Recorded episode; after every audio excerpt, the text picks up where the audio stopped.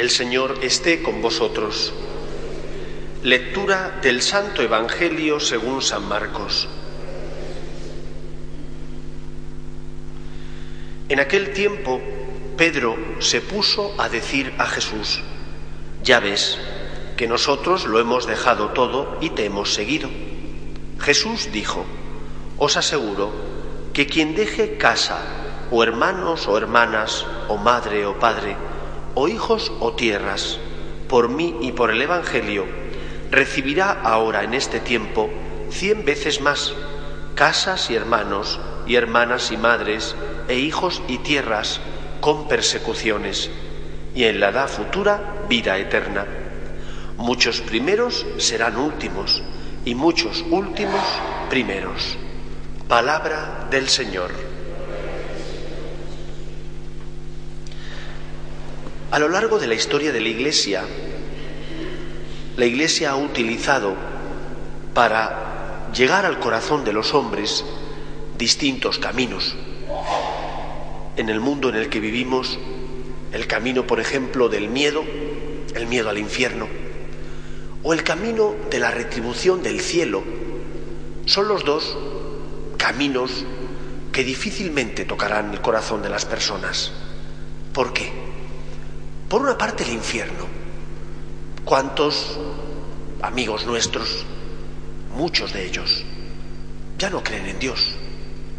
Y como no creen en Dios, difícilmente creerán en una vida después de la terrena. Muchos piensan que quizás no haya nada y que después de esta vida pues el ser humano deja de existir. Si esta es la mentalidad que tienen gran parte de nuestros contemporáneos, cuando uno intenta acercarse a ellos y mover su corazón desde el miedo o desde el concepto de la retribución del cielo, ambos caminos no sirven de nada, porque no creen en el más allá, por lo tanto no creen en el cielo, y si no hay más allá, tampoco hay infierno. Por lo tanto, no tiene sentido predicarles eso. Estas palabras de Pedro, ya ves que nosotros lo hemos dejado todo y te hemos seguido, traslucen ese deseo de decirle al Señor que nos va a tocar. Es decir, nosotros que lo hemos dejado todo, ¿qué nos va a tocar del pastel?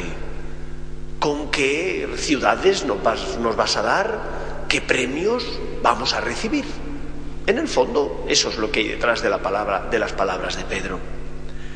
Yo creo que, aparte de ser sumamente injusto, porque realmente pedir a Dios, chantajear a Dios, lo decía la primera lectura, que no es justo chantajear a Dios ni ofrecer sacrificios para lograr un objetivo.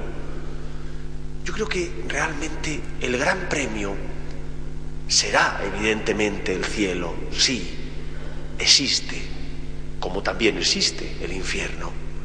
El cielo es estar en la presencia de Dios y esa posibilidad nos la, ha comprado Cristo, muriendo por nosotros en la cruz. Su derramamiento de sangre significa nuestra limpieza, nuestra compra. El pecado no tiene la última palabra.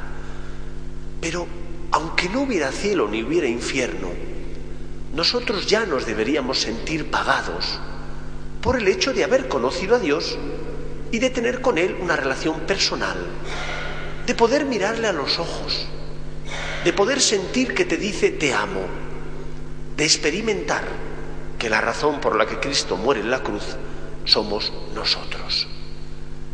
Ya sabéis ese soneto anónimo que es el culmen de la espiritualidad del siglo XVI. No me mueve mi Dios para quererte el cielo que me tienes prometido, ni me mueve el infierno tan temido para dejar por ello de ofenderte.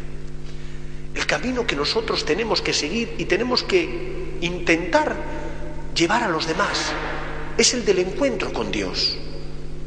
El miedo no mueve, no creen en el más allá, ni, ni tampoco en Dios, el cielo tampoco. No creen en la existencia de la vida después de la terrena. Será cuando se encuentren con Dios.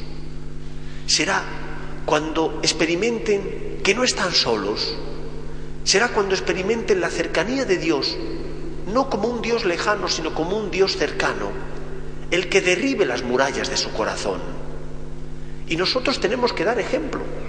Y el ejemplo que tenemos que dar es el ejemplo de la alegría que siente el cristiano porque inmerecidamente se ha encontrado con Dios, de la alegría que experimentamos cada uno de nosotros, independientemente de los problemas de la vida, que los tenemos, porque hemos sentido la misericordia de Dios, su dulzura, su compasión.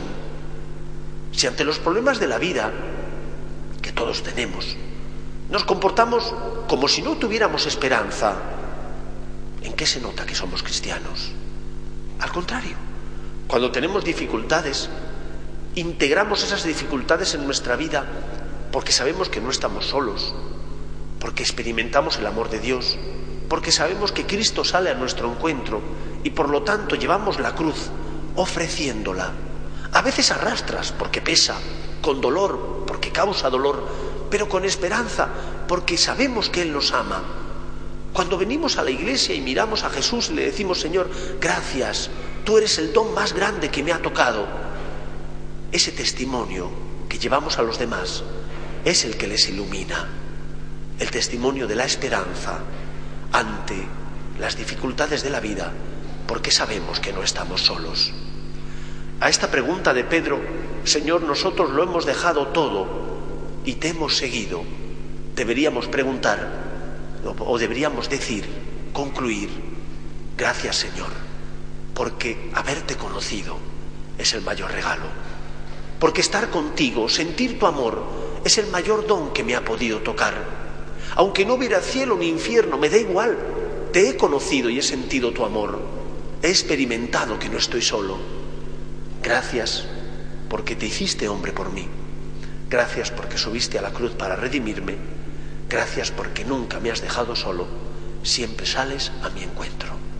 Esta es la experiencia que tenemos que llevar a los demás. Dios es un Dios que se hace el encontradizo. Dios es un Dios que sale a tu encuentro. Dios nunca te deja solo. El mayor don es haberte conocido. El mayor don es saber que no estoy solo, ni ante las dificultades de la vida, ni ante mis caídas y por lo tanto mis tropiezos de la vida. El Señor te ama, el Señor te quiere. Ese es el mejor regalo, el mayor don que nos ha tocado. Seamos, por tanto, agradecidos y demos ese ejemplo y ese testimonio ante los que están a nuestro lado, muchos de ellos ya no tienen fe. Que el Señor nos ayude. Nos ponemos en pie.